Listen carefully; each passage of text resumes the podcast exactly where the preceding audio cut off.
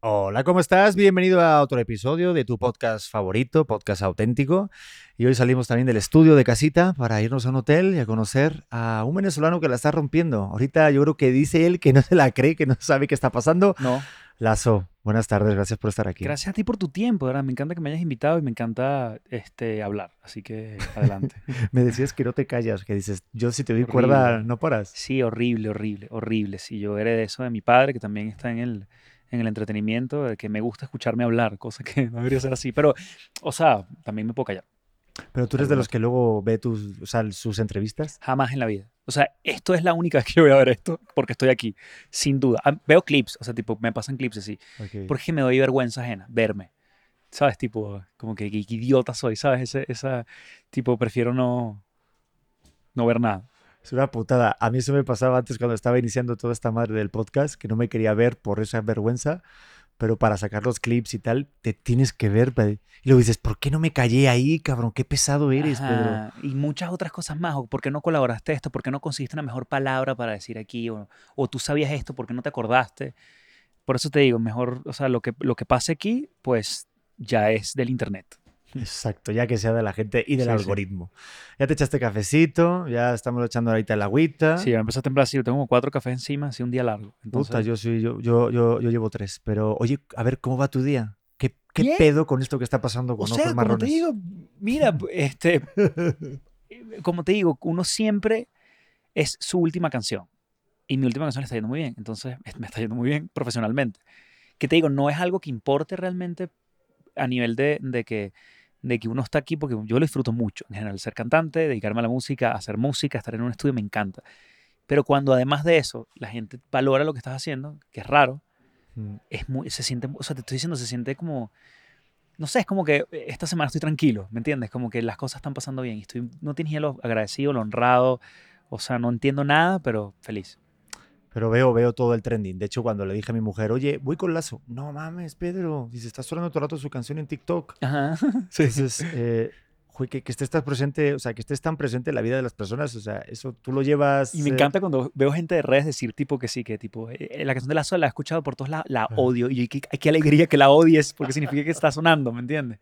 Y esa es la oportunidad que uno quiere darle a las canciones, que suenen, que la gente tenga la oportunidad de decir la odio, pero que la hayan escuchado, porque en, en- en la vorágine de contenido en el que vivimos hoy en día es complicado que tú escuches una canción. O sea, piénsalo, ¿cuándo fue la última vez que tú escuchaste una canción nueva? Tipo, sin, no porque te sale en ninguna parte, sino porque tú estabas, no sé, en un playlist de Spotify y escuchas una canción que te gustó y dices, ah, la guardo. Es difícil. Totalmente, como que ya no hay esa parte de naturalidad, ni menos hace años. La gente se entera ahorita por TikTok. Que Claro de que hecho la haya- gente se enteró de Ojos Marrones por TikTok, que es lo mejor que me ha pasado en mi vida, es TikTok. Jamás lo hubiese pensado hace dos semanas. Que había sido TikTok, o sea, porque es una gran plataforma para descubrir música. Y eso se había perdido. Porque Instagram no es una buena plataforma para, para, para escuchar música, pero TikTok sí, porque está ligado a la música. Entonces nosotros comenzamos pensando que TikTok era una aplicación de baile y no. TikTok es una aplicación de creación de contenido. Pero, y en este caso tu canción fue creada porque viste que de repente muchos artistas hacen el challenge directamente forzando. Que Algo. bien. No, está bien, pero digo, en tu momento, en tu, en tu caso fue así o fue de, oye, Pedro, O salió sea, este challenge. Yo eh, tengo un, un gran problema que es que yo no bailo, ¿no? Y me encantaría hacerlo, pero no estoy ergonómicamente diseñado para eso. Yo tengo las piernas muy largas y la sangre nada más puede con la cabeza o con las piernas. Entonces, ese es mi problema en general. Entonces, ¿qué pasa? Que ya tú eh, tienes a ver TikTok como un enemigo porque no bailas, porque eso es lo que todos se pegan, los challenges de TikTok. Entonces yo quise, o sea, a mí, yo soy una persona que consume mucho humor, mucha comedia, me gusta mucho más, mucho más, yo consumo mucho más contenido de comedia que de música. Entonces dije, ¿por qué no hago un ángulo así más de comedia? ¿no? Entonces me fui por esa, la empecé a crecer en TikTok, no mucho, realmente. Y cuando empezó lo de Ojos Marrones, nosotros diseñamos un challenge que a la gente le supo a mierda por completa. O sea, la gente tipo, cool to challenge, pero no vamos a hacerlo. Y e hicieron, alguien hizo, alguien, algún ángel milagroso del internet hizo un challenge que, que sí. Que es el de utilizar como las fotos. Ajá, tipo, agarras una relación, tipo una relación de alguien famoso. eh, eh, por ejemplo, vamos a utilizar de ejemplo a Justin Bieber con Hailey, ¿no? Y ellos están juntos y entonces como que la gente corta y pone fotos de Selena con Justin Bieber. Entonces como tu relación actual comparándola con la que tuviste antes, que es un tren toxiquísimo, horroroso, pero me ha ayudado mucho, así que adelante, ¿no? O sea, digamos que estamos aquí platicando y qué bueno que te está yendo muy bien a través de la toxicidad. que- Totalmente. de las relaciones en algún Totalmente. momento. sí, es como una cruda hecha canción ahorita. Buenísimo. Digo, yo creo que la gente que esté escuchando esto, ya sea en Spotify, Amazon, cualquier plataforma o en YouTube, eh, que lo estén viendo, creo que conocen o escuchan, han, han escuchado a Ojos Marrones en algún momento. Y si no, este es el momento de ya, métanse y búsquenlo, apaguen el podcast, vayan a escuchar y después regresan. Claro, pero para hacer como una especie de, de presentación, porque esa canción va de algo que te digo, que te decía antes fuera de micros, que es que diste la estocada, yo siento que en algo bien importante, de algo que no se suele hablar mucho, que es de cuando empiezas de ser una relación, cabrón. Pero lo, lo loco del caso es que uno no tiene control de nada. Es lo, eso es lo doloroso y también lo interesante cuando sí pasa. O sea, porque no. Todo el mundo. O sea, es como. A ver, yo hago el, el paralelismo con, con, y con, con un partido de fútbol, por ejemplo. Entonces, un partido de fútbol, ponemos de ejemplo eh, Paris Saint Germain, Real Madrid. En, Paris Saint Germain domina 70 minutos. En 5 minutos pone una cagada el portero del Paris Saint Germain y el Madrid prende esa energía y esa sangre que tienen histórica y acaban con el Paris Saint Germain en 5 minutos. Entonces tú dices que si la táctica, que si Ancelotti, que si lo que tú quieras, lo que tú quieras, pero a la verdad, la verdad, un error y el Madrid es como una gota de sangre para un tiburón, ¿me entiendes? Y se comió al Paris Saint Germain. Entonces, ponte tú que no, que Donnarumma no pone esa cagada en ese momento. El- la controla, no sé qué, y el Madrid no, y pasó el, el Paris Saint Germain, cambia totalmente la historia por un segundo de desconcentración o un segundo, y así funciona igual las canciones. Yo saco ojos marrones un segundo después o un segundo antes y no funciona. Y entonces tú, estamos hablando ahorita diciendo, claro, pero es que la canción conecta con... Probablemente sí, pero hay muchas canciones que uno piensa que tienen ingredientes como para hacer eso y a la gente las escucha y les sabe a mierda y pasan por debajo. Y tú que sí que le metes amor y un gran video y una historia y un desenvuel- desenvolvimiento en redes y a la gente les sabe a mierda. Por eso te digo que es cuando pasan estas cosas, lo único que tienes es sonreír, agradecer al cielo y decir, gracias, un día más donde no soy un fracaso. Eso es todo. Sí, porque antes te lo decía de, "Jue, cuando, o sea, ¿tú, tú realmente pensabas que sí iba a ser un hit como tal. Claro, cuando No. uno hace una canción dice, joder, es como la foto o el reel, dices, ay, tengo un buen contenido, un buen clip, voy a subir este clip y la va a pegar. Y luego no lo ve ni una puta madre de gente. O sea, es que Y lo al que te revés. digo, tú mandas un mensaje a un grupo de gente gigante que es el mundo. Entonces, Ujú. a veces tú puedes tener un gran mensaje, pero la gente no conectó con ese día. O me pasó con la última canción, por ejemplo. Yo creía que tenía una gran canción. El día que la saqué, sacó eh, Residente el- el- la canción con, contra Balvin, ¿no? Entonces todo el internet se volcó con la canción. Entonces todas las, todos los pendejos que sacamos la canción el mismo día, perdimos la fuerza porque todo el mundo, todo el internet habló de cómo tú controlas eso, cómo sabía eso que recién iba a sacar una canción que iba a cambiar el- el- el- la historia de la música en un segundo. Eso es lo que te digo, que uno no controla nada, nada. Uno es lo que te digo, es eso, trabajar con pasión y esperar lo mejor. Uno no puede hacer más nada. Es verdad, y, y también pasa con el podcast, que cuando lo inicié, oye, ¿qué, qué día lo ponemos los estrenos? Digo, a ver, pues los martes, ¿no? Porque Roberto estrena los miércoles, eh, Diego los jueves. Claro.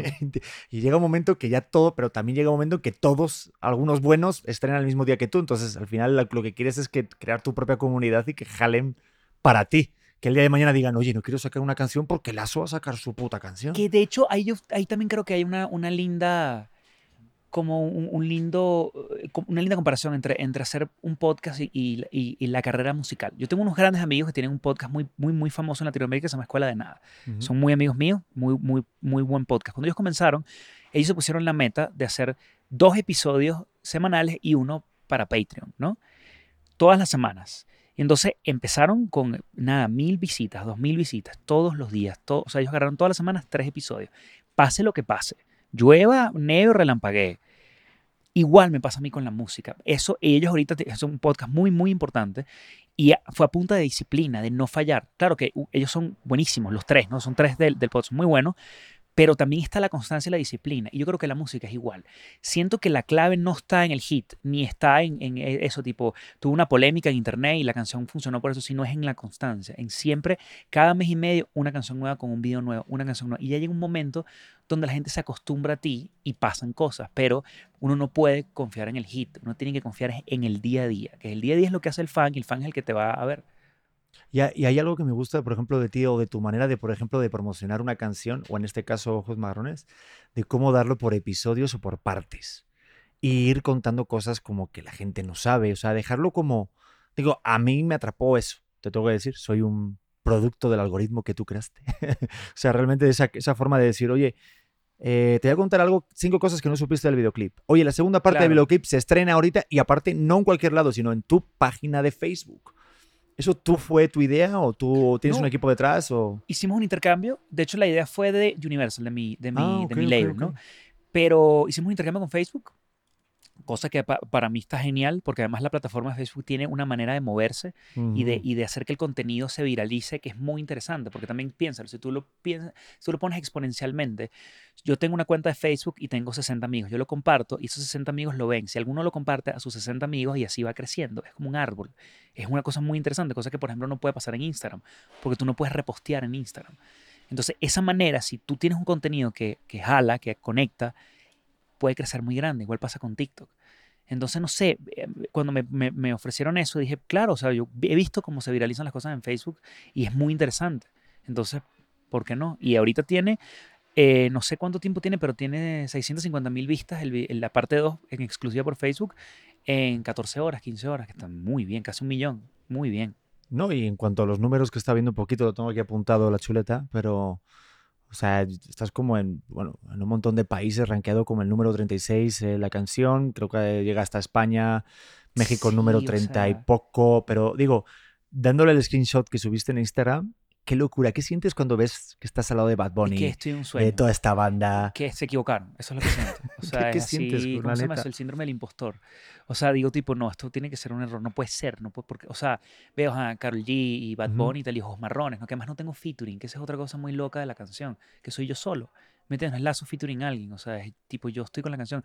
Y eso me da, me da mucho vértigo, porque no tengo ningún control sobre nada de eso. Yo no, cuando hicimos Ojos Marrones, no pensé que estaba escribiendo un hit que me iba a cambiar la vida, ni tampoco cuando hicimos el video dije esta canción es, o sea, me parece que es una buena canción. Pero, o sea, ya cuando uno tiene, uno está en un país tan competido como México, no puede sino tener buenas canciones. Y yo trabajo un chingo. O sea, cuando te digo es que por cada canción que tú escuchas hay 20 que no entraron, ¿me entiendes? O sea, yo escribo en- al año 100, 150 canciones. Y de ahí agarro 10 canciones. Entonces hay una depuración, pero te digo, uno cuenta los fracasos con una calculadora y los éxitos con una mano. Entonces, es así. Verga. ¿Y cómo le haces para hacer ese filtro de los que sí quedan? ¿Eres tú quien lo selecciona o te fías a lo mejor de tu equipo opiniones o cómo Ambos. llevas? O sea, al final nadie tiene, nadie tiene la, la fórmula, simplemente es lo que te conecta. Entonces yo se la mando a amigos, a, a mi novia, a, a- a mis padres, a mi equipo, a toda la gente que quiera escuchar. Y de todos agarro como un compilado de opiniones. Y cuando alguien te dice algo, mira, me parece que la voz está muy fuerte, ponte tú, o esta frase no me gusta, te la digo yo a ti. Y, y tú la procesas y si te hace sentido, es que hay algo de verdad. Y si hay algo de verdad, tienes que hacerle caso. Es así de sencillo, es todo de vibra. ¿Me entiendes? Como si alguien te diga a ti, tipo, mira, me parece que estás hablando muy rápido. Y si tú sientes que es verdad, tú tomas la crítica. Y si no, no pasa nada. Tú dices, no, yo no creo que eso sea verdad. O sea, si resuena dentro de ti es que hay algo de realidad. Así que ese es mi, ese es mi, como mi regla de tres. Sí, porque claro, obviamente te puedes poner como en tu parte del ego ahorita que te está yendo bien, por ejemplo, de repente ese, tienes ese, ese sentimiento de artista y que alguien te diga, no, pues no te queda bien ese peinado o no me gusta esa estrofa y tal, y puedes como menospreciar a lo mejor algún comentario o crítica constructiva que te pueda sumar por el mero hecho de ya sentirte que ya la sabes. Digo, es una delgadita línea, ¿no? No sé si... Hay que tener mucha personalidad y confiar mucho, pero en la crítica está el crecimiento. Nunca se puede perder. En el hecho de que te digan algo y tú digas, "Mm", y hay veces que hay cosas que me dicen que me generan rabia y pasa el tiempo y después digo, pero si me dio rabia es que hay algo de verdad ahí. ¿Por qué? ¿Por qué hay algo ahí? Eso me lo decía mucho mi mamá siempre. ¿Hay algo de verdad ahí? Tiene que ser, pero si no, no te da rabia. O sea, si yo te digo una cosa que no tiene que ver contigo, tú dices, ¿me entiendes? Yo te digo, Tierra del Marino es el mejor equipo del mundo. Tú te ríes, tú dices, ok, ¿me entiendes? No, eso es para reírse, obviamente. Es lo Pero- que te estoy diciendo. Pero que a mí me digan, el Barcelona no es el mejor equipo del mundo, ¿me entiendes? De hecho, volviendo rápidamente a lo de analogía de lo del, lo del fútbol que dices, fíjate que la canción tiene muy- mucho parecido a lo que le pasa, por ejemplo, a Cristiano Ronaldo o a Messi, que aunque ya cambiaron de equipo, hay una parte de romanticismo que todavía anhela el paso, ya sea de Messi por el. Barcelona. En mi cuenta con Messi. De lo del Barcelona. Claro, yo No puse a Ansu. Fati, que tiene el 10, que me parece un animal de jugador, me parece increíble. Sí, sí, sí. Pero es que no, o sea, es, es Messi. Messi para mí es lo mejor que le ha pasado al fútbol. Es algo muy especial. Me encantaría ganar el mundial. Me encantaría ganar el mundial. Es difícil, pero me alegraría mucho. Yo tengo sentimientos encontrados. Si quieres, le damos un poco por el fútbol, pero igual no vamos a Claro, porque tú, claro, porque es, ¿cómo se llama? Los, los, los, eh, los, los Capuleto contra los, los Capuleto. claro, los o sea, madridistas, lo dicen los, los merengues. claro, porque, o sea, es como, como Romeo y Julieta, pues, ¿me entiendes? Son los, ¿cómo acuerdo el? El otro? El, el, el, eh, los Capuleto contra los, los Mon- Montesquieu, Mo- Montesquieu, que es la familia de Romeo y la familia que están enemistados, Ah, y es lo mismo claro, sí. Madrid y, y, y Barcelona, pues obviamente tú eres de Cristiano y yo soy de Messi, pues, y eso ya no, Ya nos, ya nos confronta, ¿no? Que eso es lo Claro. padre. Pero fíjate que a mí, por ejemplo, yo tengo una- un dilema. Digo, yo obviamente admiro muchísimo a Messi, me parece un gran jugador, una locura. Pero sí hay cosas como que me golpea el, el tema de, a lo mejor, de la sangre, duda alguna. personalidad, que digo, ¿quién es mejor? O sea, no quiero de- definir quién es mejor, porque cada uno es mejor en lo que es, ¿no? Hasta Cristiano le ha dicho a su hijo que el mejor jugador es Messi. O sea, Yo te voy a decir una cosa, o sea, así muy fríamente. A mí me parece que Messi, a nivel de talento, es el mejor jugador de la historia del fútbol. O sea, nadie pasa como él, nadie chuta como él, nadie, eh, todo. Me parece que es 20 puntos. Pero le falta algo que es ese componente de yo me subo al equipo al hombro que lo tiene Cristiano y que Cristiano es el mejor jugador del mundo en ese sentido. Y es lo único que yo creo que le gana a Messi. Y ojo, hace la diferencia. Es una sola cosa y hace la diferencia. Cosa, Y ¿eh? si Cristiano tiene eso, de aquí estoy yo, y lo dice, aquí estoy yo, y la gente se lo cree. Y eso es algo muy fuerte, que también tenía Maradona. Es lo único que le falta a Messi. Messi tuviera eso, y ojo, no, todavía o sea, está a tiempo. Cuidado con el Mundial. Cuidado con el Mundial. Esto está grabado, ¿eh? Se va, se va a poner el clip Mundial. justo cuando salga el mundial. Digo, yo igual que tú, yo sé de los que opina y estábamos hablando de la disciplina. Entonces tú puedes decir, Sí. ¿quién es mejor? ¿El que tiene talento o el que realmente el que tiene un poco de talento y se dedica todos los santos días a pulir ese talento? Yo prefiero al disciplinado que al talentoso, pero si tienes disciplina y talento, no te para nadie. Nadie en la vida, cosa que lo tiene Cristiano y lo tiene Messi también. Pero eso es muy importante porque me da mucha risa que, que uno, uno que ve fútbol critica mucho el fútbol desde afuera, pero hay una, una cita de un jugador de básquet que dijo una vez que, que, que alguien le dijo tipo, "Ah, que tú nunca vas a ser eh, LeBron James o Jordan. Él dijo, yo estoy más cerca de Jordan que tú de mí. Y eso me volvió loco, porque es verdad, el futbolista profesional está subestimado, el trabajo que lleva, la cantidad de gente que tú ves que trata de entrar en el fútbol y entran, ¿cuántos equipos son? Son 20 equipos por liga, son 4 o 5 divisiones y son, ¿qué? 23 jugadores por equipo. ¿Cuántos son nada? Son 10.000 10.000 jugadores. Estamos hablando de millones de personas. Y futbolistas de élite, jugar en el Barcelona, olvídate Barcelona, jugar en el, en el español, en el, en, el, en el Betis, ¿me entiendes? Sí, que son sí, equipos sí, que no, son, no están en la Champions, pero jugar en el Betis es una locura. Por eso te digo que la gente subestima mucho el trabajo. Entonces, ya el hecho de jugar en la élite y ser el mejor por ocho años, eso de Cristiano y Messi, nunca en la vida lo vamos a volver a ver. Nunca lo hemos visto una rivalidad así. De, de hecho, vi hace poquito un tweet que me voló la cabeza, cabrón, porque estamos más o menos de la misma generación. Creo que tienes 34, me decías, ¿no? Sí. Yo 35. Ponían un tweet de, estábamos a puntito de que se viera a retirar a Cristiano, a Messi, Nadal, LeBron James, Sí, señor. este, también este Tom Brady, o sea, Tom eh, Brady, sí, señor. este, Este, pues, Federer, Federer, o sea, Sí, sí, hemos pasado una generación de, de, de, de el deportistas mejor de los mejores del mundo. que de la ponía un tweet como en plan, jóvenes, por favor, pónganse las pilas. Digo, este pobre mi, mi hijo que acaba de nacer, espero que vea algo parecido, pero sí apunta a esa parte de nostalgia de decir, puta, pues sí que este tiempo está cabrón. Te pongo también una cosa muy curiosa también. O sea, yo como te digo, soy un apasionado del fútbol. Esa, esa cita que dice que, que el fútbol es la cosa más importante de las cosas menos importantes, yo estoy 100% de acuerdo con eso. Y sigo mucho y consumo mucho el fútbol. O sea, yo abro marca antes que cualquier red social para ver que, o sea, esa es mi vida, ¿no? Todas las mañanas abro marca a ver qué está pasando. Entonces, siendo el Barcelona, por cierto. Joder. En fin, el punto es que me parece lo, lo- lo loco de todo esto es que siempre los grandes jugadores y las grandes estrellas vienen de la nada. Siempre que tú dices, él va a ser la gran estrella, se desaparece. Messi pas- fue así. Yo recuerdo el partido donde debuta Messi, que Ronaldinho le pone un pase increíble, la para y a- le hace un sombrero al portero y se lo anulan. Y cinco minutos después mete exactamente el mismo gol. Eso está en internet, lo pueden buscar, es una locura. Ronaldinho le hace el mismo pase y le hace el mismo sombrero al portero. Y él apareció, yo no escuchaba cosas de Messi va a ser el nuevo de nada. Y pasó igual con Cristiano, de repente era el mejor jugador del mundo, ¿me entiendes? Entonces yo creo que va a pasar igual. Cuando se retira Ronaldinho, cuando Ronaldinho está medio, medio- apareció Messi. Cuando Ronaldo, Ronaldo eh, Nazario, estaba medio, apareció Ronaldinho. O sea, siempre hay alguien que agarra el, el testigo. Y me parece que, o, o, sea, yo estoy esperando ese otra vez, ese jugador mágico que venga. Porque no, o sea, de Messi yo no he visto, o sea, me, Mbappé me parece una locura, Haaland me parece una locura, pero no está la magia. La magia ya no está en el fútbol y me hace falta, a mí. Digo, No a mí no si me toques el tema de Mbappé porque es para matarlo y para... No, no, pero... Tú sabes que al principio. de forma cuando- metafórica, pero, O sea, yo. pero sí me tocó en el alma, me dolió, pero estuve, estuve mal un fin de semana, ¿eh? Es que, es que emputado, fue ¿eh? feo. Y te digo una cosa. Aquí hablando de fútbol con lazo, ¿eh? Jamás pensé que íbamos a hablar de fútbol, Sí, pero no, me y, encanta. ¿eh? y- y te digo, yo creo que el, el Madrid es el club más importante al que tú puedes ir, Sí. pero sí, y solo sí, porque esto nunca lo vamos a saber. El motivo de Mbappé es, yo prefiero ser el mejor del Paris Saint Germain que nunca ha ganado en la Champions y es el equipo de mi, de mi ciudad y de mi país, yo lo respeto. Si es por, quién sabe, intereses económicos de que uno no- nunca sabrá, me parece terrorífico, porque sin duda alguna el Madrid es el club más grande que tú puedes ir y eso es automáticamente te hace competir por el balón de oro. Y me parece de jugador pequeño decir me quedo por dinero y no voy al, al Real Madrid. O sea, ahora, si es de verdad lo que dice él, que es, mira, lo sentaron y le dijeron, vas a ganar la, la, la Champions, eh, que estamos 14, 15 ya en Madrid. Ujú. 15 ya. Eh, estamos a la 14, acabamos de ganar la 14. Ajá, bueno, para la 15. O sea, no es lo mismo ganar la primera con el Paris Saint-Germain que la 15 con el Real Madrid. Y eso lo respeto, si se quedó por eso. Pero nada más él lo sabe, él y su familia. Yo lo que tengo, porque soy bien friki del programa que se llama El Chiringuito, soy Claro, súper friki. Igual, me encanta. Digo, he visto todo eso y, y he seguido paso a paso todo de Mbappé.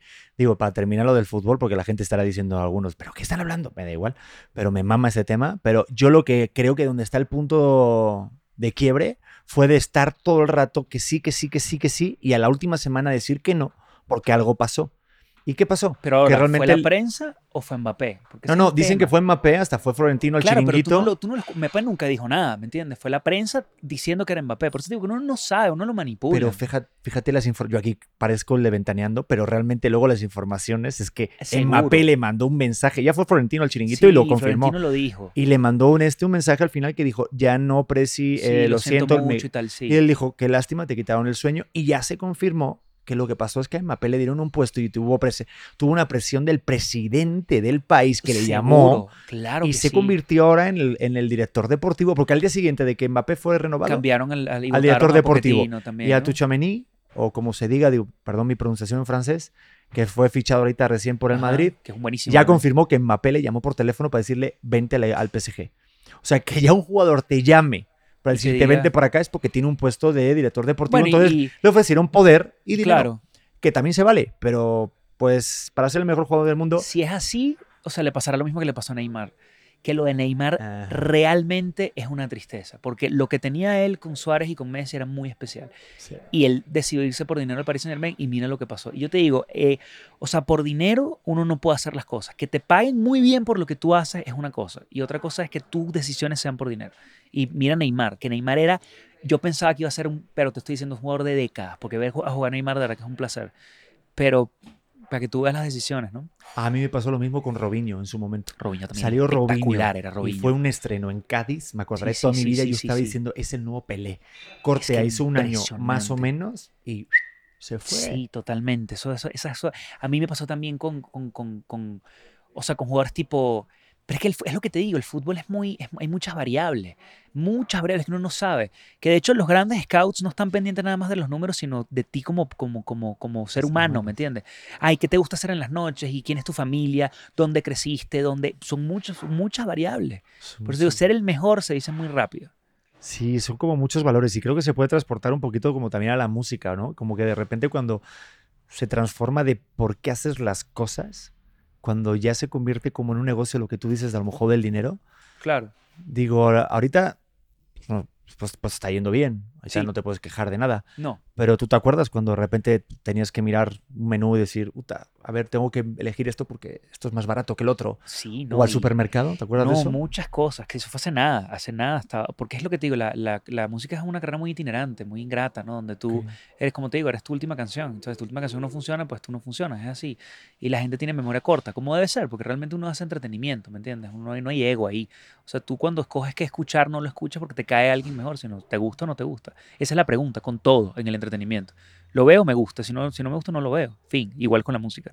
Entonces está eso que es algo que, como te digo, que a mí me, me, me vuelve loco. El, el, el, hecho de tú sacar algo y que la gente no conecte, es así. Y yo escribía, en un momento cuando estaba mal económicamente, pero mal, mal, me puse a escribir guiones. ¿De, de películas. o de qué?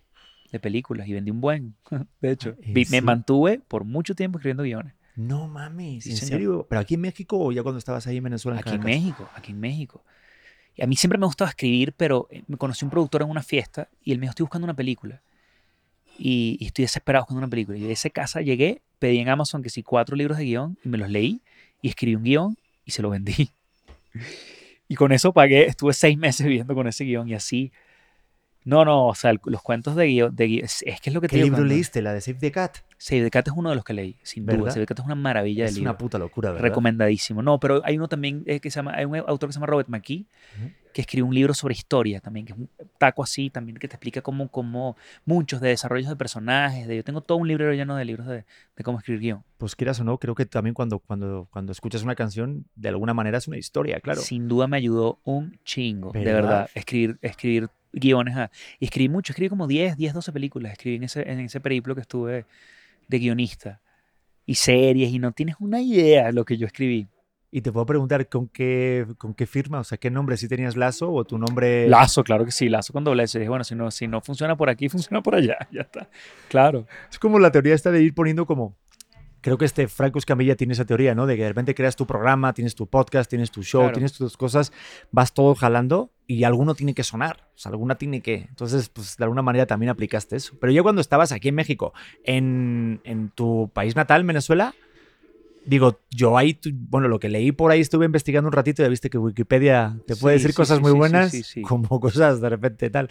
Tú vienes de un grupo, tú hiciste un, Total, grupo, un grupo con tu mejor amigo y todo el rollo, o sea, venías ya, o sea, ya habías iniciado en el mundo de la música. No, no, es que yo tuve mucha suerte eh, al comienzo de mi carrera en Venezuela porque yo funcioné muy rápido. O sea, yo la primera canción fue un hit en Venezuela.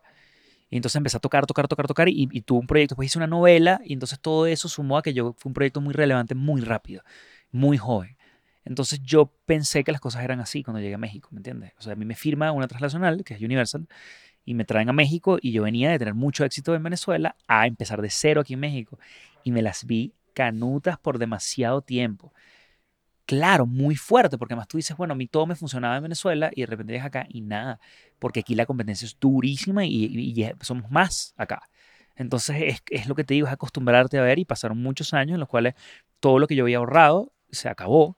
Y además también eso coincidió con la caída económica de Venezuela en el 2014, que ya tampoco podía ir a Venezuela a tocar. Y entonces se me acabó totalmente la manera de, de poder, de poder mantenerme de la música, ¿me entiendes? Porque no estaba pasando nada en México y no estaba tocando tampoco, no estaba generando dinero, estaba viviendo mis ahorros. Muy duro esa época, muy, muy dura. No, y aparte el, el choque de humildad, ¿no? De, de repente de ser como alguien muy conocido en tu país, que te siguen muchísimo, a, a nada, a otra vez picar piedra. A mí fíjate que a mí ese tipo de, de cosas, o sea, como que yo agradezco mucho la fama y la disfruto, sin duda alguna, ¿no? Me encanta que se me paren por una foto, que me hablen, lo que sea.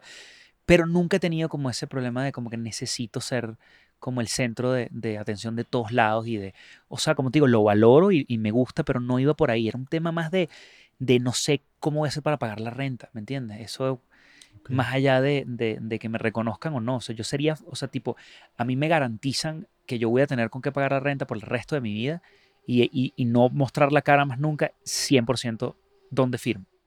Ok, es que justo eso te lo decía porque una vez escuchando una entrevista de uno de mis cantantes favoritos, que es Leiva, él tenía un grupo que se llama Pereza, que en Claro. España fue súper, ¡ah, cabrón, ¿no? sí, O una sea, canción de pereza que a mí me encanta, me encanta, Uf, me encanta. me encanta. o yo me acuerdo ir a sus conciertos, eran, pero, pero como date cuenta, los hombres G, Sí, sí, sí, canto sí, sí, loco, sí, estaban bien cabrones. Claro. Y de repente él contaba en una entrevista que se fueron a Argentina a tocar y fue que nadie los conocía. Entonces pasas de auditorios gigantescos a un bar, a un lugar muy Pero chiquito de tiene 20 su- personas. Y él decía, Tiene su encanto. Eso nos vino tan bien que, que nos recordó por qué empezamos en esto. Totalmente, eso tiene su encanto. El hambre de decir, ah, cabrón, por eso tocábamos en los bares, por eso me junté con mi colega a tocar esto. Entonces, como que recobraron un- y, y sacaron luego un par de discos muy buenos.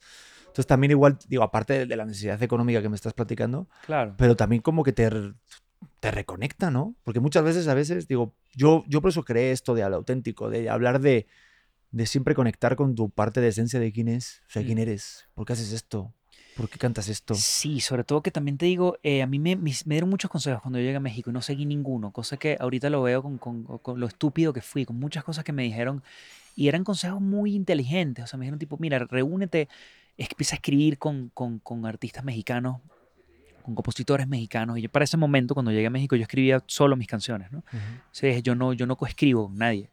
Pero no- era más allá de un tema de que puedan salir canciones, era un tema de, de, de- de conocer, de, ¿me entiendes? Y te- tuve esa herramienta porque tenía una disquera muy importante aquí en México y no lo aproveché, ¿me entiendes? Que son cosas de, de juventud de imbéciles, ¿me entiendes? Y son eh, eso, de, de conectar, de ver. Y ahorita que veo a un artista que está llegando a México, siempre le digo eso, te cambia la vida. Y cuando lo empecé a hacer, me cambió la vida. Porque la primera canción que yo coescribí fue durante mucho tiempo mi éxito más grande.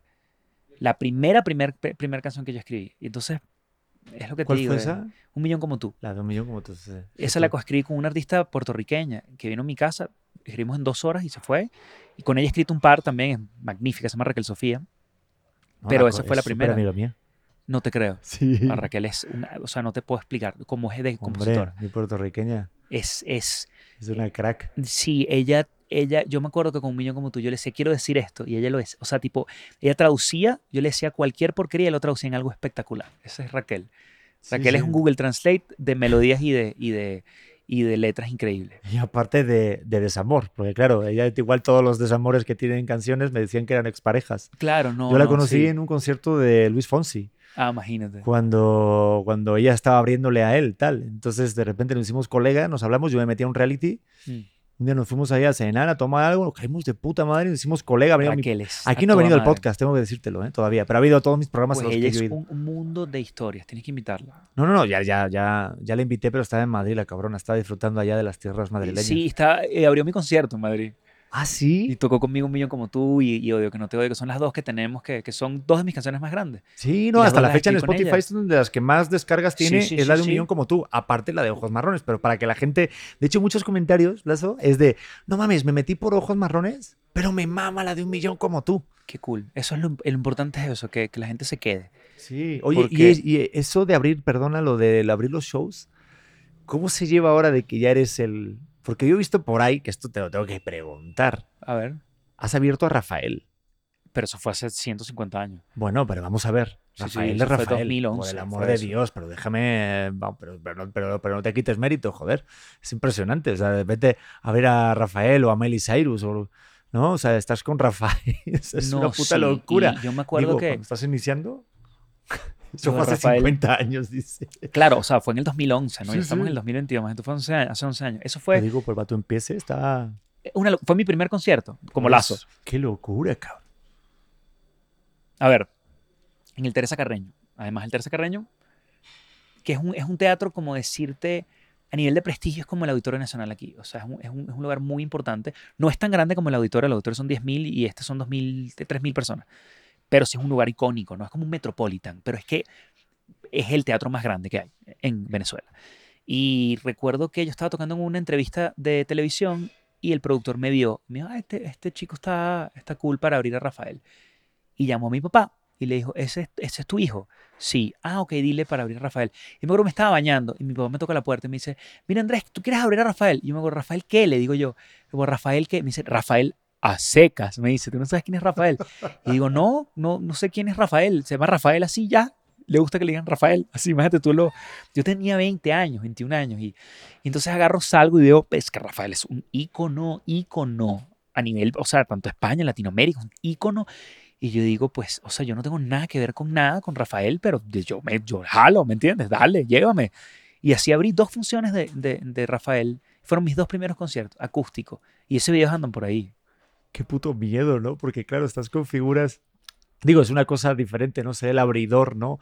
O telonero, no sé si tú también digas telonero. Sí, a mí me da, y me quieres que te diga algo también que me da mucha risa, que yo pasé una pena con Rafael, que eso acostumbra, acostumbra a, a suceder bastante, el hecho de, de poner cagadas por este- decir estupideces en momentos que no puedo, me pasa mucho, mucho, Yo también mucho. tengo ese superpoder, puta madre. Es bueno, con Rafael me pasó tipo que eh, yo venía subiendo una escalera y, y haz de cuenta que era como, o sea, tipo, subes la escalera, giras y sigues subiendo la escalera. Sí. Él venía bajando y yo venía subiendo, no vi que él estaba ahí y tal. Y como que me da risa porque, tipo, eh, nosotros estábamos, venía yo con mi banda, tipo, gritando todos, no sé qué, y mi, mi, mi manager de ese momento viene subiendo y bien que viene Rafael y, me, y nos dice a todos los que estamos ahí, tipo, bajen la voz y tal, que vamos a molestar a Rafael, pero lo dice bajito. Y yo dije así, tipo, a Rafael le sabía a culo que nosotros estamos hablando, ni siquiera está acá. Y cruzó así, y me dio así. Y me dice, preferiría que, que hicieran silencio y tal. Y ¿qué coño, Rafael? Perdón. Claro que sí, es tu concierto. ¿Qué bolas tienes tú? Pero, o sea, fue tan grosero la manera que dije, ay, Rafael esa mierda, ¿me entiendes? y, y, fue, y, se, y, fue, él fue tan educado con nosotros porque es fucking Rafael, ¿me entiendes? Es, o sea, es, un, es como las pirámides de Giza en ser humano, ¿me entiendes? O sea, es un, un ícono. Sí. Sí, la verdad que cuando me tocó conocerlo, tal como que impresiona a gente que lleva tanto tiempo y de repente, pero decirle algo así. Yo también tengo ese superpoder de cagarla delante de la gente y decir, oye, este, tú estás a los huevos de tal y está detrás mía. O sea. A mí pasó con Jesse Joy también, o sea, pero es que es lo que te digo, qué vergüenza. A Jesse Joy los abrí con mi banda. Okay. Este, acababan de pegar la de, la de Espacio Sideral, pero tendrían ellos un año de carrera, estaban súper, súper niños en ese momento. Y yo recuerdo que, que nos llevaron a conocerlos a Jesse Joy, ¿no? Entonces en, entramos y están Jesse Joy y yo no sabía quién era Jesse y quién era Joy. ¿Me entiendes? Entonces yo como que, qué honor conocerlos, Jesse y Joy. Y yo me acuerdo que Jesse, que ahorita es súper amigo, levanta la mano y dice, yo soy Jesse. Y yo yo sé que tú eres Jesse. Y él me dice, no, no sabes. y le dije, bueno, pues sí. ¿Me entiendes? O sea, es una pendejada, honestamente, pero, pero, y demasiado buena onda él también. Luego se lo conté ya mucho tiempo. Le dije, mira esta pendeja que hice contigo. No se acordaba, afortunadamente. Deberían de ir con un cartel Jesse Joy. A mí me pasó lo mismo al principio. Yo tampoco sabía que era Jesse Joy porque no sabía si era femenino o masculino. Pero, pero sí. es que no, o sea, ni siquiera, o sea, es pero, tema de... pero tú eres así, tú eres auténtico, eso es lo bueno. O sea, eres así. Y también hay que tener educación, ¿me entiendes? No puedes llegar a un lugar a conocer. Pero es que eso cuando uno tiene. Por eso te digo, cuando uno tiene menos de 25 años, uno por lo general es un pendejo. Y uno tiene que saber eso, uno tiene que saber que uno es un pendejo antes de los 25 años. Cada vez que yo conozco a alguien que, que lo veo así, tiene 21 años, y dice, yo lo sé todo. Sí, claro que tú piensas eso, pero eres un pendejo. Antes de los 25 años, todo el mundo es un huevo. A juro, a juro, es imposible que no. Joder, lo que pasa es que tú te crees que no lo eres. Claro, porque tienes 21 años y crees que eres inmortal. Pero a medida, lo bueno que te da la edad es darte cuenta de lo pendejo que eres tú. Eso es algo muy, muy cool que tiene la edad. El hecho de decir, ah, pero si soy un pendejo. Claro, y esa edad, imagínate, porque le he debido haber buscado quién es Jesse, quién es Joy, y darle, mira, o sea, son gente importante que viene a tu país a tocar. Haz el, o sea, haz el trabajo. No te cuesta nada hacer el trabajo. Y hace totalmente la diferencia. ¿Cómo estás tú, Jesse? Un placer conocerte.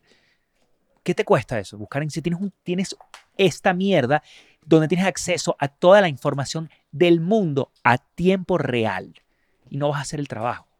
No puede ser, de verdad como que no hay excusa. Aparte, como que tú y yo también hemos vivido la época en la que no había esta mierda. Antes tenías que ir a una biblioteca. ¿Querías saber de Cristóbal Colón? Tenías que ir a una biblioteca a preguntarle a una persona, quiero leer sobre Cristóbal Colón. Te buscaban una enciclopedia, te la ponen y tenías que buscar. Te escribes Cristóbal Colón en el baño. Mientras estás en el baño, sí, Cristóbal Colón. Y agarrabas el puto tomo y lo copiabas o lo que sea. Y luego salió la Encarta 2000. ¿Te acuerdas de la Encarta? Sí, totalmente. Claro que me encuentro en, en Carta. Por supuesto que me encuentro en Carta, que era, era un disco que además funcionaba más en Windows. Si tenías, si tenías Apple, que era mi caso, no puedes dar un coño. Ah, sí. Claro, porque no había programas para, para Macintosh. En ese momento era Macintosh. ¿Me entiendes? Yo lo tenía copiado en disquetes. Eran 12 disquetes Ajá, de la Encarta. Claro, claro. Cualquier mierda. Joder, esto la gente que está en Millennial y tal, yo creo que están diciendo, ¿qué coño están hablando? Coño, conseguir canciones. La gente no sabe, tienes que esperar en la radio para grabarlas en un cassette. Y ahorita tipo eso es Rafael. La gente que no sepa que es Rafael puede meterse ahorita en tipo ya. Ya estás escuchando a Rafael, ya, en este momento. Qué puta locura. Aparte yo estaba esperando que ya dejara de hablar el locutor para... Bueno, y ahorita la última no canción de tal, canción, de, yo sí. me acuerdo la de Alejandro Sanz con Shakira, ah, no sé qué, y estabas ahí con el rec de... ¡Ah! Más allá, tú escuchabas canciones en MTV que te gustaban y ibas para la discotienda a comprar el disco y nadie tenía ni idea de cuál era el cantante porque tenía dos meses de haber salido y tenías que esperar siete años para que llegara el disco de, de, de que te gustaba. Cierto. Me pasó tantas veces con tantos discos, mandar a pedir discos, llamar a radios a pedir canciones, son cosas que como te digo que no sé, ojo, yo no cambio el 2022 por ningún año en la historia. Todo el mundo dice, ay, tú regresarías al pasado. No, yo literalmente ahorita hablando contigo puedo pedir una pizza y que llegue mientras tenemos esta entrevista y tú me vas a mandar al 98. Por favor, no, ¿me entiendes? Nada. Es verdad, es que como que ahorita sí está todo muy a la mano, pero yo también soy, como decías, que un poquito alma vieja. A mí me gusta la época de los años 70, pero, Pero si te quitan toda la disfrutarla. facilidad. No, sí, total. Tot- O sea, imagínate tú a los 70, donde para poder comunicarte con tu familia tienes que mandarle una carta, tenés que ir a, a- a- a- al correo y mandar una carta que llegaba cinco años después, ¿me entiendes? Para decir lo que estaba pasando. O sea, marico, o sea, por favor, ¿me entiendes? Esto es, o sea, esto es lo mejor que le ha pasado al planeta Tierra y no hay nadie que me pueda probar lo contrario. Sí, lo que pasa es que como que sí esa, esa parte de nostalgia de decir, ah, entiendo, todo el tiempo antes era mejor, los noventas y tal, pero ahorita tenemos la vida mucho más fácil. Pero es que puedes ver lo que te gusta en los 90, que sí que este Full House, vas y lo ves, ¿me entiendes? O este que te gusta los Backstreet Boys, vas y los escuchas. O sea, todo lo que tú quieras de los 90 está a tiempo real en tu teléfono. Oye, dijiste las dos cosas que me gustan, ¿eh? Por eso búscalas. O sea, no hay, no, hay, no hay nada que te detenga. Es más, en los 90 tú querías escuchar a los Backstreet Boys y tenías que pasar un día de tu vida viendo cómo coño ibas a escuchar a los Backstreet Boys. Oh, sí, yo me acuerdo de un concierto al lado de mi casa donde yo vivía allá en Madrid, que claro, que como, que como no teníamos dinero para pagar el boleto, porque eran carísimos, pues como era el, el evento y del que te año. enteraras que vinieran, porque esa era otra. Sí. que estar viendo televisión y radio todo el tiempo, porque ahorita tipo buscas, quiero ver Backstreet Boys, te metes en sus redes sociales, ah, mira, vienen a sacas. mi ciudad el 4 de noviembre, comprados los boletos por internet, no tienes que hacer una fila en el coño su madre Ujú. para poder comprar los boletos, ¿me entiendes? Es que es que es dema- uno tiene la vida demasiado fácil, la gente se queja, la gente se queja. El otro día yo vi una película por streaming en un avión porque tenía internet el avión, estaba en el medio del Atlántico y estoy viendo una película y decía, ¿cómo es posible?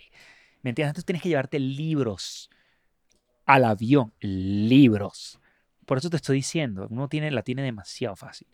Claro, lo que pasa es que no sabemos hasta que no lo quitan. O sea, el rollo de, por ejemplo, yo cuando estuve tres meses en un reality, ahí sí aluciné de estar tres meses sin un puto celular, Claro. sin una... Hasta tuve que pagar 20 pesos a un chofer para que me diera una, una libreta y una pluma, que no se podía tener, Claro. para poder tener algo, porque había una cosa... Sí, de conectar. Incluso fue como lazo, como una parte de desintoxicarme. O sea, al principio fue como esas primeras semanas de mono de querer agarrar un celular para ver cómo está pasando, qué, qué, pas- qué, qué sucede. yo creo que uno se adapta. O sea, ponte tú que ahorita ven el fin del mundo, así de sí. Walking Dead, tipo, se acabó todas las comunidades. Y tú te adaptas, ya encuentras la manera, pero igualito lo tiene uno muy, muy sencillo y a mí me gusta. Es una persona que le gusta la comodidad. Entonces, eso de, de tú poder reservar, mira, me quiero ir a donde tú y ex- te metes en Expedia, papá. O sea, manera que me compensa mi deal para el pasado. No hay manera. No, y aparte irías un poco en contra, porque justo ahorita las plataformas que están más pegando es la que te están ayudando a Es que subir. esa es otra también. Los artistas tenemos un poder espectacular en las redes sociales. Porque ahorita tú puedes crecer tu audiencia, no necesitas de nadie. Tú abres tu Instagram y agarras y le metes dinero tú a Instagram, empiezas a, a- a- tú puedes hacer tu contenido, puedes hacer tu fanaticada sin necesidad de nada. Antes era rogarle al cielo que te firmara a alguien, que te metiera dinero. O sea, no, como te digo, no. O sea, uno no puede subestimar el poder que. O sea, nunca antes el ciudadano común tenía tanto poder. Nunca antes. Ahorita yo le puedo escribir a Obama y capaz lo lee Obama. O sea, imagínate todo el nivel de poder que tú tienes. Tipo, yo le puedo por escribir a Obama, te odio. Y Obama está en su casa, no sé dónde viva, y dice como que hay un carajo en Venezuela que me odia. El imagínate tú el poder que uno tiene, igual a cualquiera. Harry Styles. Harry Styles odio Watermelon Sugar. Y Harry Styles puede leerlo. ¿Cuándo tú tenías acceso a ese nivel de acceso? Piénsalo.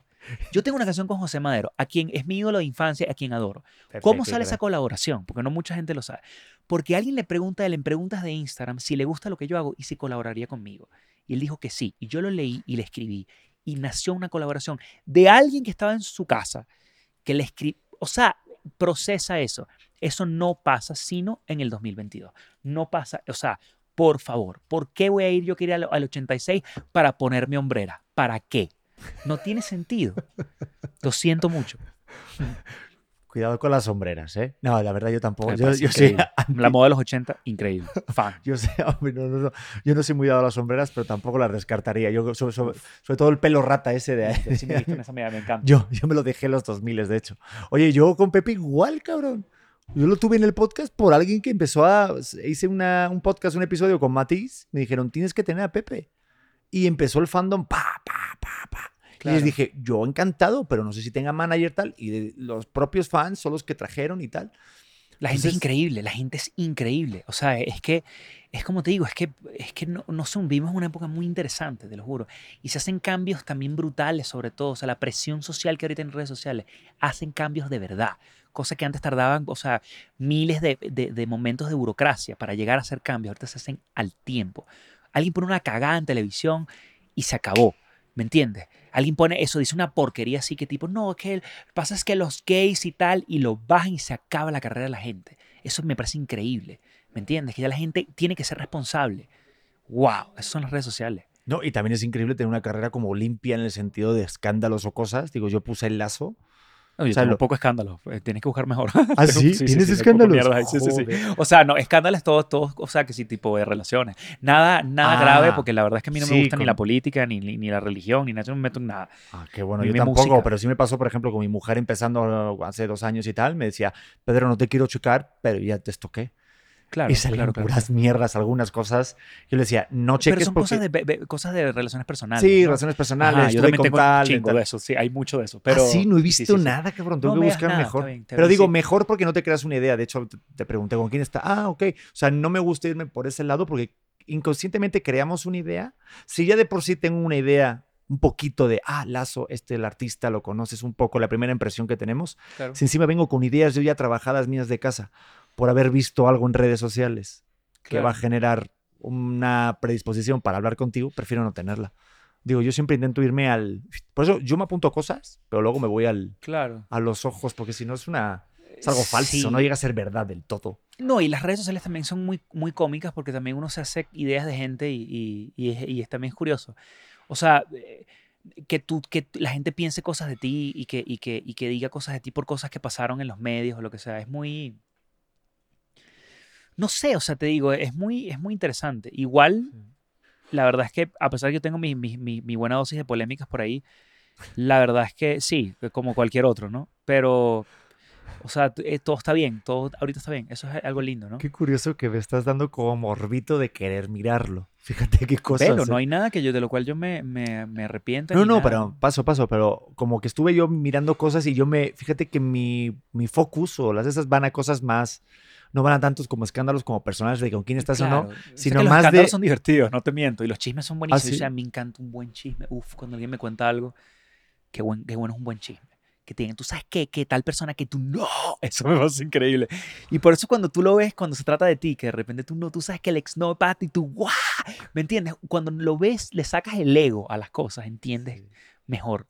Que nada es personal, te lo juro, nada es personal. No, y más en este medio, tienes que entender que nada es personal Eh, porque saben que sí. quieren dar el clickbait, o sea, para que vayan Ajá. al, a la nota. A mí me pasa mucho de repente en diciembre que mi mujer se enfermó con COVID. eh, yo puse algo, una historia. Yo tengo mucho humor negro e ironía, la estuve cuidando. Y yo ponía, aquí estoy viviendo mi, la- una pesadilla, Dios mío, eh, tengo que estar cuidado. No sé, algo así, subí una story. Claro. Noticia, el exconductor, aparte les encanta poner el ex, el exconductor del programa hoy vive la peor pesadilla con su pareja. Claro, Ese era el claro, titular. Claro, claro, claro. ¿te imaginas que está en un infierno, que está divorciado, que algo le ha pasado? Realmente la estaba cuidando y mi, y mi pesadilla era porque no encontraba la salsa valentina en Madrid. Claro. Y tengo que ir al corte inglés y agarrar un tipo de salsa. Claro. Pero digo, está, está, está bien Y curioso. ese también es trabajo de ellos, o sea, eso, eso es lo que tienen que hacer. Porque la gente sí le da clic. Yo le doy clic. Te sorprenderás la cantidad de porquerías a la que ya, de clickbaits que yo le he dado, de clickbait, perdón, que yo le he dado clic. Simplemente porque una porquería va, clic, a ver qué pasa aquí. ¿Me entiendes? Mira, yo por ejemplo le di este clic a una cosa que ponía en, en Wikipedia. eh, que ponía, ¿dónde está? Ah, que tuviste como una crisis personal y maduró mucho tu trabajo. Justo cuando hiciste la de no me trates de olvidar. Falso. O sea, sí he tenido muchas crisis personales que sí hace 20 minutos, pero sí, eso es la levedad, honestamente. Pero, la que, o sea, pero no me trates de olvidar cualquier vaina. O sea, Pero dicen que hiciste esa canción porque estabas pasando una crisis personal y no. ahí vino una madurez en tu trabajo. Nada que esa- es para que sepa, esa canción la escribí en una, en un- en mesita de avión, yendo por un vuelo porque me faltaba una balada para el disco. Y la escribí así, ¿sabes? En las mesitas de ese avión, así, bueno, O sea, cualquier vaina. Que crisis personales, chingos. Pero, pero no, no concretamente con esa canción. Con otras sí puede ser. Con Tenemos que hablar. Hay una canción que yo tengo que Tenemos que hablar que sí la escribí en un momento horroroso. Pero yo no escribo bien triste. Mm, mm. ¿no? Eres- ah, mira qué raro, porque siento que los artistas están como apegados un Sí. poco al desamor. Pero este que está aquí no. Este que está aquí cuando está triste no quiere hacer nada. Yo me tiro en la cama y veo televisión cuando estoy triste. No sirvo para media mierda. Nostálgico, te cagas las cosas que puedo hacer. Claro, hay una diferencia entre, entre estar triste y nostálgico, ¿no?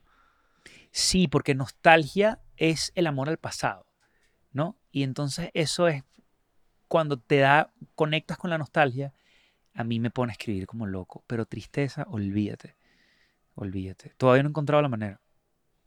¿Y eres de los que sí la disfruta o de los que se corta Sí. rápidamente y positivismo y la mierda? no, a mí, me- a mí asusta la gente así, para que sepa.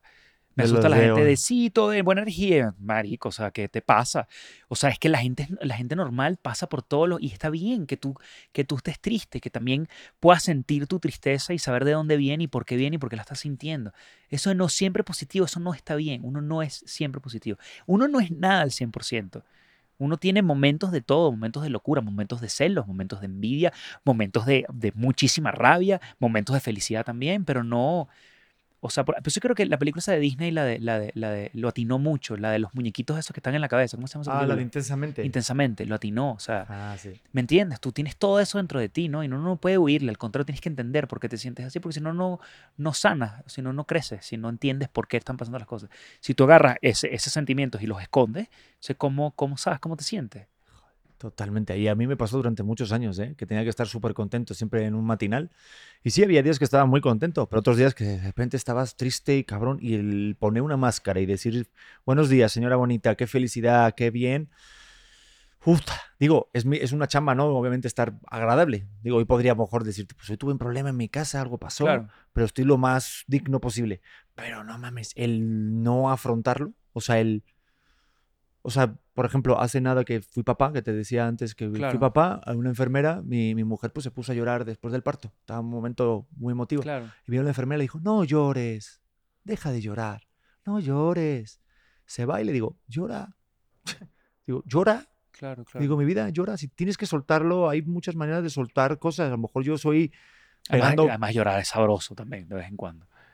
¿Tú eres de los que llora mucho o no? Yo no tienes ni idea de lo llorón que soy. Yo he llorado con cosas estupidísimas. Yo lloré, yo lloré con Legalmente Rubia. Gran película con gran mensaje. ¿Cuál, cuál? La de, la de Reese Witherspoon. A ver, es que en España siempre la llamamos de otra forma. ¿Legalmente Rubia? ¿Así se llama? Claro. No se llama así. Eso, eso es una de las mejores películas de la historia. te En voy a España, decir. ¿te ¿quieres que adivine cómo se llama esa película? Legalmente Rubia. Así se llama en España. Es que Pasa que los españoles tienen una manera increíble de nombrar No, se la maman en España con los granujas a todo dar. Eso nunca se me va a olvidar. Una no sé qué rubia. película es esa. No, espérate, es que no se llama legalmente rubia. Te voy a buscar el. Espérate, te vas a. Legalmente Rubia, te lo prometo. ¿Seguro? Pero búscala igual, porque ves, ves, eso no lo puedes hacer en 1986. Tienes que ir a la biblioteca a buscar Legalmente Rubia. Tendría que ir a. A ver, voy a poner legalmente rubia en España. No, y me acuerdo la, la primera. Ah, y la dos. Hay dos películas. Hay tres películas de Hay tres películas. Pero Legalmente Rubia 1 es una gran película de una mujer que cumple sus sueños y le prueba a todo el mundo que estaban equivocados. Y yo lloré en esa película. Sí, se llama legalmente rubia. Te dije. Tienes toda la razón. Gran película, vela. Legally Blonde. Yo, yo lloré con Click. La de Adam Sandler. Claro, ¿cómo no vas a llorar con Click? Obvio, grandísima película, subestimada, te diré. ¿Verdad que sí? Subestimadísima. Y siempre que la veo, lloro justo en una parte. Digo, no voy a spoilear mucho.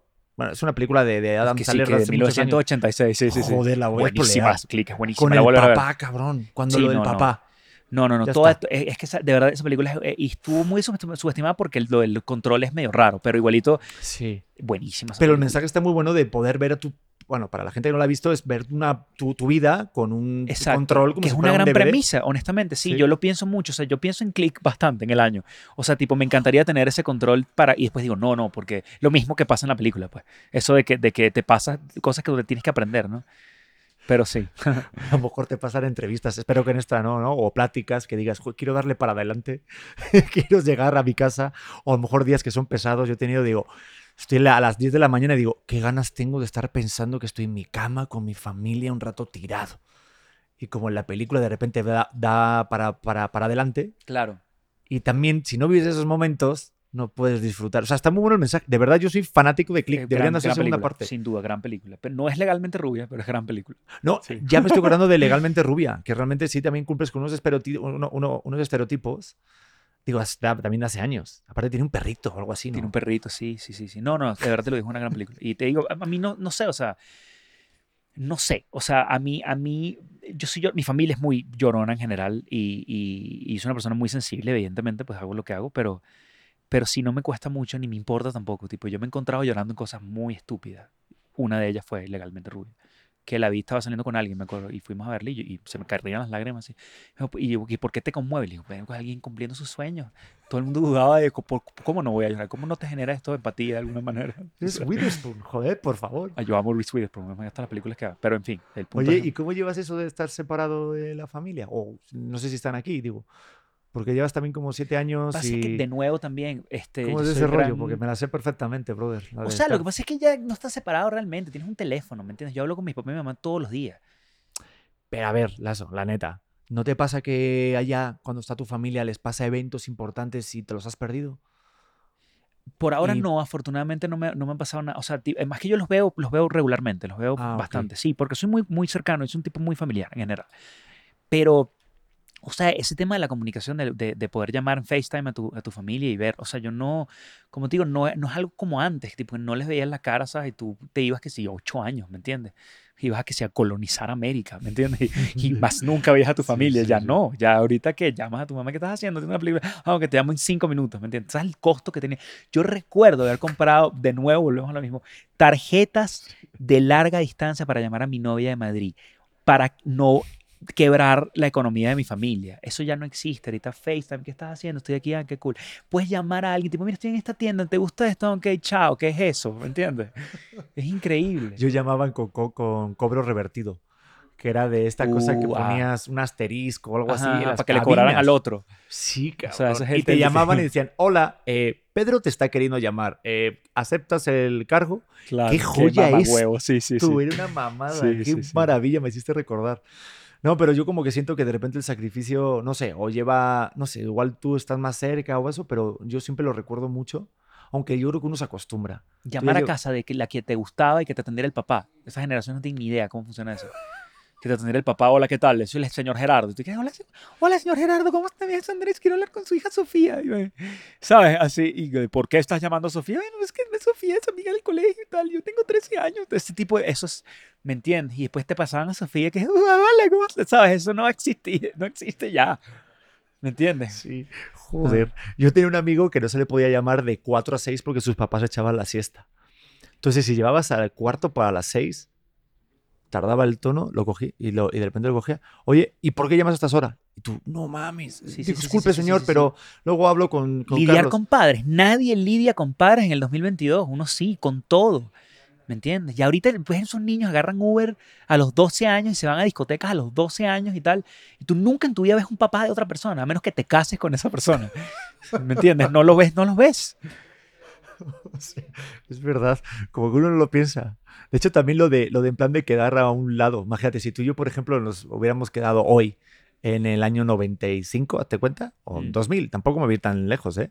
Oye, nos vemos en tal calle, tal. Y si no llegaste, no llegaste nunca. No llegaste ¿Me entiendes? Eso nunca. que así, tipo, tu mamá te iba a buscar al colegio, a las 3 de la tarde tu mamá no llegaba, no, no sabes qué hacer, no hay nada, tienes que quedarte sentado hasta el día siguiente, no, o sea, no hay, igual, te, te veo en el centro comercial, ok, a las 4 de la tarde no aparece tu amigo, pues ya no son amigos, ¿me entiendes? Es así, o sea, Pues nada. O incluso Sí, de sí, sí, viaje. sí. Yo me acuerdo que antes, o, o- sea, obviamente hay GPS ahora, incluso te pierdes con GPS. Pero yo me acuerdo hacer viajes con la guía CAMSA que había, que las imprimía en hojas ajá. y te equivocabas. Si no tomabas la salida 32, ya valiste madre. Yo me acuerdo que mis papás me llevaron a Disney y me acuerdo que tenían un mapa y se perdieron, llegaron a otra ciudad porque cruzaron donde no tenían que cruzar y nunca sabes. Ahorita tienes una voz que te dice recalculando y te y vuelves donde tú quieras, como tú quieras. A mí nunca en la vida me, me metas en una máquina del tiempo para ninguna parte. Yo lo veo por televisión en mi casa con, con palomitas. Me interesa. Oye, ya me quedó claro. Este, oye, pero sí me hiciste sentir muy cómodo, ¿eh? Fíjate que, que borraste esa parte de mí de repente de, son- de nostalgia de... Porque tengo mucha nostalgia de repente con esa época de Porque la Pedrito. nostalgia es sabrosa. La nostalgia, ¿Tú sabes Mm. por qué la nostalgia es sabrosa? Porque la nostalgia ¿Por es amor a algo que ya conoces. No hay nada que le dé más miedo a uno que lo desconocido. Cuando tú tienes nostalgia es porque ya conoces todos los elementos, lo malo y lo bueno, nada te sorprende. Y eso te da una calma. Es así de sencillo. Pero eh, espérate, también la nostalgia te puede jugar malas pasadas. El otro día, esto lo voy a confesar aquí, eh, puse en Disney El Retorno de Jafar, que es la segunda parte de Sí, Aladdin, sí, y en mi memoria la tenía como, no mames, del Retorno de Jafar. Me acuerdo que salió y lo, yo lo compré. Puse el otro día El Retorno de Jafar con mi mujer y vaya puta mierda de Puta película. mierda película, totalmente. O sea, yo, perdón, pero, o sea, de verdad, parece como de estos... Porque tú falsos. tienes amarrado al retorno de Jafar todo un contexto, que eso es lo lindo. Es el contexto, es algo que tú tienes idealizado. Y la nostalgia viene con eso. Pero sí, el retorno de Jafar sin duda alguna es una mierda de película. Pero ojo, hay muchas cosas. Y a mí me pasa también eso mucho, mucho con, con, con sí, tipo sabores también. Con mucha, o sea, la nostalgia te juega muy mal. Es más, con las mismas relaciones. Tú te recuerdas lo bueno, nada más no te recuerdas lo malo. Hasta que vuelves y dices, coño, por esto fue que no estamos juntos. Por eso uno no vuelve con los exes. Si se terminó, se terminó. Ya. Pasado, pisado. Nunca he regresado con un... ex. Jamás en la vida. Jamás en la vida. Ni Yo he regresado y la he cagado. Y es por Claro. eso, porque te engaña como esta cosa de, ah, no, pero va a cambiar, ay, pero está bonito esto. Y luego te recuerda rápidamente como tu rutina y dices, no mames, claro que esto no Es que funciona. no, o sea, está, y, y uno también le tiene terror a que las cosas terminen y, y siempre lo que viene después es mejor, sin, sin excepción, siempre. Porque eres otra persona también. Ojo, no, no tiene nada de malo que tomes un café con una persona de tu pasado y la pases muy bien, pero ya de ahí a volver a, a- a tratar algo que no funciona, pues no. Sí has llegado como a tocar, como de repente, como a tomar esa persona del pasado. A mí, a mí me ha pasado y está rarísimo. Una vez, Sí, digo, es raro. esto se lo comenté a mi, a mi pareja ahorita, quedé con mi primera novia hace un año a tomar un café. Y fue como, sí reconocía parte de desde ese Pedro, pero yo ya sentía que era como otra persona. Y recuerdo el, sí, el toque nostálgico de recordar de, ay, pues esa parte, pero me encontraba como muy distanciado, como si lo viera como una, como un ente en tercera persona, como si yo mismo me estaba viendo tomar Claro, ese café. Claro, claro. Se lo di a ese Pedrito. Es como cuando, no sé, ahorita va a salir la película de Elvis. Soy súper fan de Elvis. Sí, igual Elvis yo, igual yo, igual yo. Y me, y ¿Tú me- y también? me ve como, o sea, ya que si está Tom Hanks involucrado, tiene que ser una maravilla. Fin. Ah, ya está, yo también opino igual. sí, sí, sí, Muy Tom bien, Hanks es uno de los grandes Y tesoros de la humanidad. gordito, Yo también, cuando vi a, a- a Tom Hanks. Entonces yo, por ejemplo, digo, me muero de ganas o a lo mejor comprarme, o como cuando me fui a Memphis, mi mujer me llevó a Memphis a ver Graceland. Claro, claro. Entonces eso se lo di a mi Pedrito, a la casa del, del rey. mío. Entonces yo me voy desde una tercera persona de esa nostalgia de decir, se lo quiero dar a este cabrón. Digo, se merece esta cosa. Pero ahorita ya soy otra persona, es como algo bien, bien raro. Ah, mira, pues no sabía que eras fan de Elvis. ¿Qué, qué- qué Sí, a mí me gusta mucho la música vieja. De hecho, tengo los Beatles tatuados, ¿no? Ah, no me había fijado. Sí, sí, sí, cabrón. tengo los Beatles tatuados, entre otras porquerías, pero esto es, es de mis favoritos. Pero te faltó un Beatle. No, me- mm, o sea, sí, entiendo, pero, pero no, no, no, no, no, esos son los cuatro y ya. No me metas ni a George Martin ni a Brian Epstein. ni a- Ajá. no, No, no. nada. Mm, Sí, hombre, pues siempre decían que había un quinto Beatle. De hecho, si viste Hay varios quintos Beatles, Ah, hay varios. claro. Bueno, si se puede considerar el primer baterista, por ejemplo, que se salió. No, no, pero él, él, él era aporte nulo. No, no, yo te digo que, o sea, por ejemplo, está el manager, Brian Epstein, que Sí. fue, eh, eh, para mí, el, antes que George Martin, él. Porque él es quien lleva a los Beatles a George Martin. Después está George Martin también, ¿no? Después está, este, ¿cómo se llama? El que está en Get Back, el, que, el, el tecladista, que también dicen que el, El, quinto Beatle. el. ¿Cómo se llama Brian- el, no, eh, el. George. Eh, ahorita me viene la, el, la mención muy malo con los nombres, pero ahorita me viene... Sí, pero ese es el que realmente yo te decía que era el quinto Beatle, decían, porque justo en el especial que sale de Disney, de Get Back, que, es- que hacen como un reality, llega él a tomarse algo. Oye, ¿cómo están? No sé qué, qué pedo. Pero y es que lo metieron, hay muchas cosas que no se dicen, porque Get Back también te digo que está editado por, por, por McCartney y que no va a permitir que nada malo salga, cosa que lo, yo también haría lo mismo. Lo mismo que hizo Queen con Bohemian Rhapsody, que también tipo no ponen las partes feas porque... Y Get Back yo te aseguro que por lo menos el 30% del material de han sido peleas horrorosas. Y ¿sabes qué? Qué alegría que no lo metieron. Yo vi Get Back y lloré todo Get Back completo. La he visto tres veces completa, que dura que si seis días. Sí. Y lo vi, es una cosa muy especial. Y es especial porque no metieron las porquerías. Y entiendo que eso genera morbo, pero yo como fan, fan de los Beatles, no lo quiero ver. Entonces, este pana que te digo, lo metieron porque ellos se estaban matando en las sesiones. O sea, se daban muy mal en ese momento. Entonces Yo- lo metieron a él para relajar un pelo la, la, la... Y sí, y sí. Por eso te digo que no sé, o sea, los Beatles, sea, quinto Beatle hay bastantes. Por eso te digo que para mí los cuatro ya. Qué cool. Oye, pero de hecho hay escenas en las que solamente ponen el audio que habían escondido como en algún jarrón o algo. Y sí, John y Paul tienen sus más y sus menos levesones, porque es lo que yo Es supongo que, yo te voy también... a decir, ellos en esa época estaban toda, o sea, tuvieron un momento al final que estuvieron bien. Pero si tú ves Let It Be, no sé si viste la película Let It Be, Eh, claro, yo, o sea, yo he visto todo, ¿eh? Yo soy súper fan de los Beatles, pero bueno, no me la acuerdo película cuál de es la peli. Es la película que ellos cuentan cómo grabaron Let It Be, que Ah, es el sí, disco claro. Sí, sí, sí, y, sí. es- y aquí tú ves la tensión, la sientes, ves que se veía, sobre todo eh, George Harrison con, con Paul McCartney, se llevan Mm. mal, sientes esa tensión. Y yo cuando vi Let It Be, me quedé, porque yo tuve la suerte de escuchar a los Beatles cronológicamente, porque a mi papá le regalaron un box set, y yo nunca había escuchado a los Beatles, y mi papá me lo dio, me dijo, ¿tú quieres entrar a los Beatles? Toma. Y un box set en orden, y lo escuché en orden. Si yo vi Let It Be cuando termi- había terminado de escuchar todo el disco, hace como seis meses, y veo Let It Be y me afectó profundamente lo mal que terminaron. Entonces cuando sale Get Back, que es el material que no quedó en Let It Be, yo dije, esto va a ser terrorífico porque Let It Be te deja una mala vibra y todo lo contrario, y lo agradecí mucho.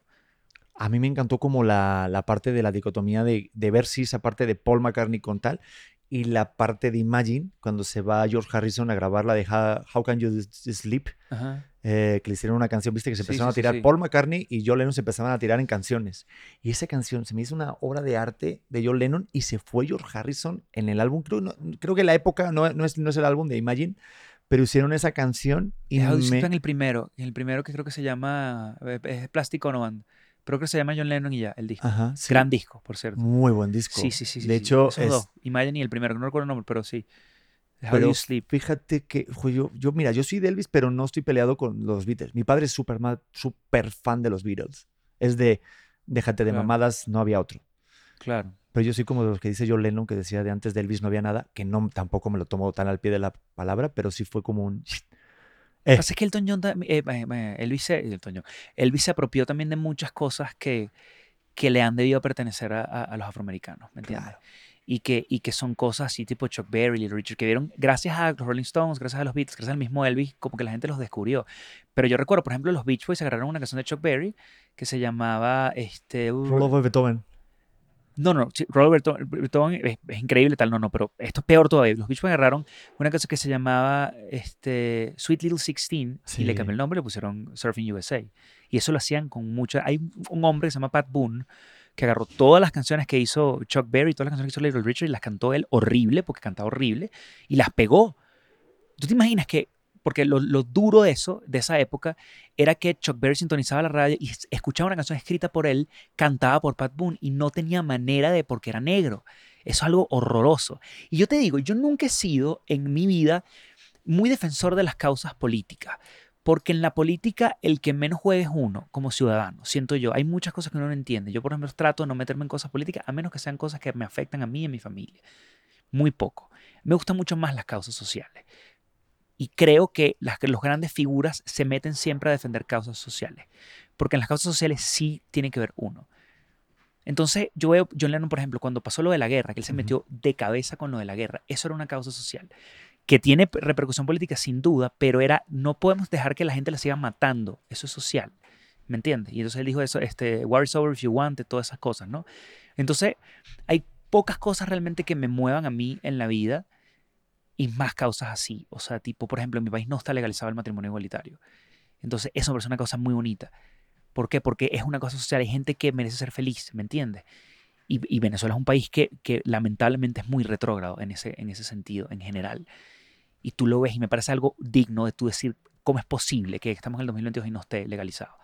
Eso me, me parece obsceno. Sobre todo que es uno de los pocos países de Latinoamérica donde todavía no tienen nada, ni un vestigio de, de- de apoyo para la comunidad. Eso me parece cool. Me parece algo bonito que tú puedas prestar tu voz y prestar tu imagen para eso. Pero las causas políticas no. Y en eso siento que los Beatles fueron los primeros, los primeros precursores. Porque siempre eran esas causas. Eran causas bonitas, eran causas que suman. Porque el tú decir, tipo, yo puedo ap- apoyar un, un presidente o no, no suma a la humanidad. Es que siento que como artista tienes como que dar el siguiente paso. O sea, siento que es como que... No Es sé, que tu responsabilidad como artista, siento yo, es con la gente. ¿Me entiendes? No, son con, con- no, no es con no es con algo de, de tu figurar, sino es de verdad que tú, porque tú tienes, una, tienes mucha gente que te sigue y que te escucha. Entonces, por eso, cuando tú te montas en una causa social de ayudar gente, de colaborar para que pasen cosas bonitas para la gente, eso es algo que me parece cool. No el hecho de que, mira, este candidato y tal, porque yo no conozco a nadie, yo no sé quién eres tú. Puede ser que tú digas cosas muy bonitas. Hay gente que sabe hablar, hay gente que te cagas cómo te convence. Y yo soy demasiado manipulable. Es sorprendente cómo me manipulan a mí. Porque hablan bonito, hay gente que habla bonito, ¿me entiendes? Por eso a mí no me gustan las causas políticas. Porque caigo, el primero que caigo soy yo. No, y qué bueno, porque yo tampoco creo todas esas mierdas. Y es como decía Elvis, decía, es muy difícil, el- es muy difícil estar a la, a la altura de la imagen que representas para el público. Esa es otra también, la idealización. Tú también sea, peleas un- contra la idealización, que es lo peor que te puede pasar. Hay gente que cree que te conoce y no te conoce. Por eso de- decían eso, nunca conozcas a tus ídolos. Y es por eso, porque tú los idealizas, tú crees que son tus amigos. Y son gente normal y corriente, que tiene inseguridades, que, que, que, que eso, que tienen miedos, que, que, que a veces están de mal humor porque, porque sí, porque te tienen que pagar una cuenta y les quitaron la línea de teléfono y tú les pides una foto y te tratan mal porque se están cayendo, me están hablando con un banco, ¿me entiendes? O sea, son gente normal y corriente. Qué cosa, de verdad. Oye, este, Tenemos Sé- cuatro horas hablando. ¿Cuánto sé que tenemos, no sé cuántas horas hicimos, No, no. pero estuvo, me encantó esto. Sí, no, ya. Esto está de, Creo que son de una hora y media, creo. Lazo, Sí, sí, sí, estás sí. cabrón. O sea, sí es verdad que Igual, igual. platicas y platicas Horrible, gusto. horrible, horrible. Me da Pero- vergüenza con todo el mundo, perdón. Y entonces después todo el mundo, y que, pero es que Lazo no deja hablar a nadie. Y que sí, sí soy. Perdón. No, eres un crack. De verdad que qué placer hablar contigo, ver que Igual. eres súper cercano, eres un tipo que merece el éxito. O sea, se ve que, que viene porque hay trabajo detrás y sobre todo hay una parte de esencia natural que tienes, que eso pues se Qué valora cool. y se agradece, la neta. Cabrón, estás muy cabrón. Espero que haya un episodio 2, quién sabe. Cuando tú no. quieras a mí para hablar, yo no tengo ningún ves. O sea, Sí. tipo cualquier cosa, me gusta hablar. Y mi familia es muy así. Mi familia era de comer todos los días juntos. Y esto para mí es muy familiar. Porque era todos los días cenábamos hablando de cualquier porquería. Y mi familia es muy curiosa. Entonces de repente, mira, leí esto sobre esto y entonces hablamos sobre esto. Entonces me gusta hablar. Me recuerda a cenar con mi familia. Pues mira, me quedo con eso, porque antes no había celulares y ahorita pues eso está bien padre, que hay un momento familiar en la mesa Pues sí. para platicar. Lazo, sigue rompiéndola con ojos marrones y con todo lo que Ojalá, venga. ojalá que la gente que esté viendo esto, "Ah, oh, no conozco a Omar, o que digan que qué bola es que llegó el número uno y, y en este momento no lo sabía. Eso me encantaría. Eso está de Ojalá que sí. huevos. Ojalá que Oye, sí. pues, ¿qué sigue? Este, algo, no sé, como suelen terminar las entrevistas serias de televisión. Esto es una plática, ya lo sabes, pero, sí, o sea, la verdad pero espero algo que, reseñable, redes. eh, este, tengan, eh, no sé, miren a los dos lados cuando crucen la calle, que es importante. Eso es importante. Este, o sea, me gustaría cerrar con algo cool. Los familiares no son para toda la vida, ¿ok? Tipo, vean a sus familias mucho, a su mamá, a su papá, a sus hermanos, agradezcanlos y tengan momentos. Vayan a comer con su familia, eso es algo muy, muy cool. Y me gustaría cerrar la, la entrevista así, porque no saben el regalo que es tener gente a tu lado que de repente en un momento cambia todo y ya no los tienes. Entonces, si, si estás viendo esto y pensaste, coño, no llama a mi mamá, llama a mi mamá, no seas mamá huevo, llama a tu mamá. Eso es todo, listo ya. Pues mira, en dos días llega mi mamá y mi hermana y mi sobrina. Ajá, viste, o Y pelado, estoy muy bien. como loco de Sí, aprovechar sí, sí, todas esas dos semanas con ellas. Tan sabroso que es una mamá y un papá. Entonces, coño, llámenlos y estén con ellos. La neta sí. Oye, pues nada, toda la gente, toda la banda que se quedaron hasta el final de este episodio, denle a suscribir, compártanlo, métanse en Spotify y califiquen el episodio si les gustó o el podcast. La neta, me van a echar Yes. una manita para que el algoritmo pues, nos ponga chingones. Así que nos vemos en el siguiente episodio. Los quiero. Hola corazones, ¿cómo están? Yo soy Luz Carreiro y te quiero invitar a que escuches mi podcast El vuelo de una abeja que ahora está en su segunda temporada. Recuerda que es un espacio seguro de plática, chisme y aprendizaje de todo tipo de temas con todo tipo de personas. Y la puedes escuchar en tu plataforma de audio favorito.